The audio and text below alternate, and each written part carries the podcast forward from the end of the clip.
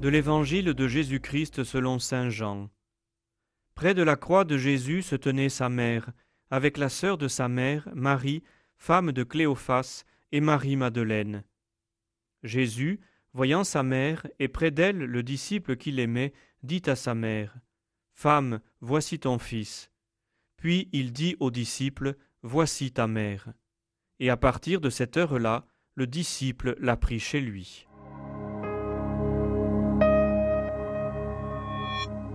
Deux évangiles nous sont proposés en ce jour où nous faisons mémoire de Notre-Dame des douleurs.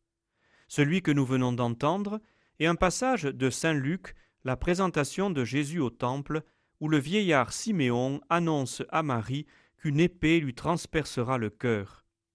J'ai choisi de commenter le premier, le passage de Saint Jean, bien que ce que Siméon prédit à Marie, elle le vit dans cet épisode raconté par Jean.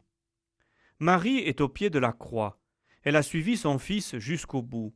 Elle souffre avec lui, et son cœur de mère est si proche de celui de son fils que lorsque le cœur de Jésus sera transpercé par la lance, cette même lance transpercera le cœur de Marie.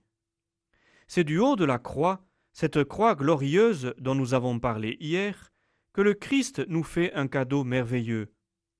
Bien sûr, le premier don que Jésus nous fait et que rien ne peut surpasser, c'est le don de sa vie sur la croix, don qui nous sauve de la mort éternelle et nous donne la vie éternelle. Le deuxième don qu'il nous fait, c'est sa mère.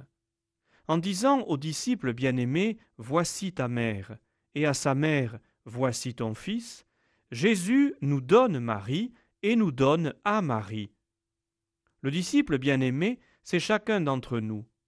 Et c'est là, à ce moment ultime de sa vie, à cette charnière de l'histoire humaine et de toute l'œuvre de la création et de la rédemption, que le Christ nous donne d'accueillir Marie comme notre mère et demande à Marie de nous considérer comme ses enfants. Qui pourrait refuser un tel cadeau du Seigneur? Qui pourrait être assez cruel pour refuser d'accueillir Marie dans sa vie et refuser de se considérer comme enfant de la mère du Christ.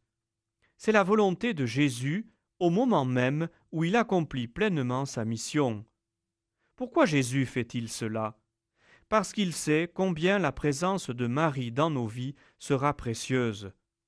Le chemin vers la Jérusalem céleste est semé d'embûches. Mais avec Marie, notre maman qui est avec nous, nous ne risquons rien.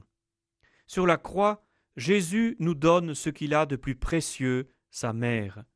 Alors sachons être reconnaissants envers le Seigneur et envers Marie qui marche avec nous, et dont le seul souci est de nous mener là où est son Fils et là où elle est, dans le royaume, ce royaume où elle veut que soient rassemblés tous ses enfants.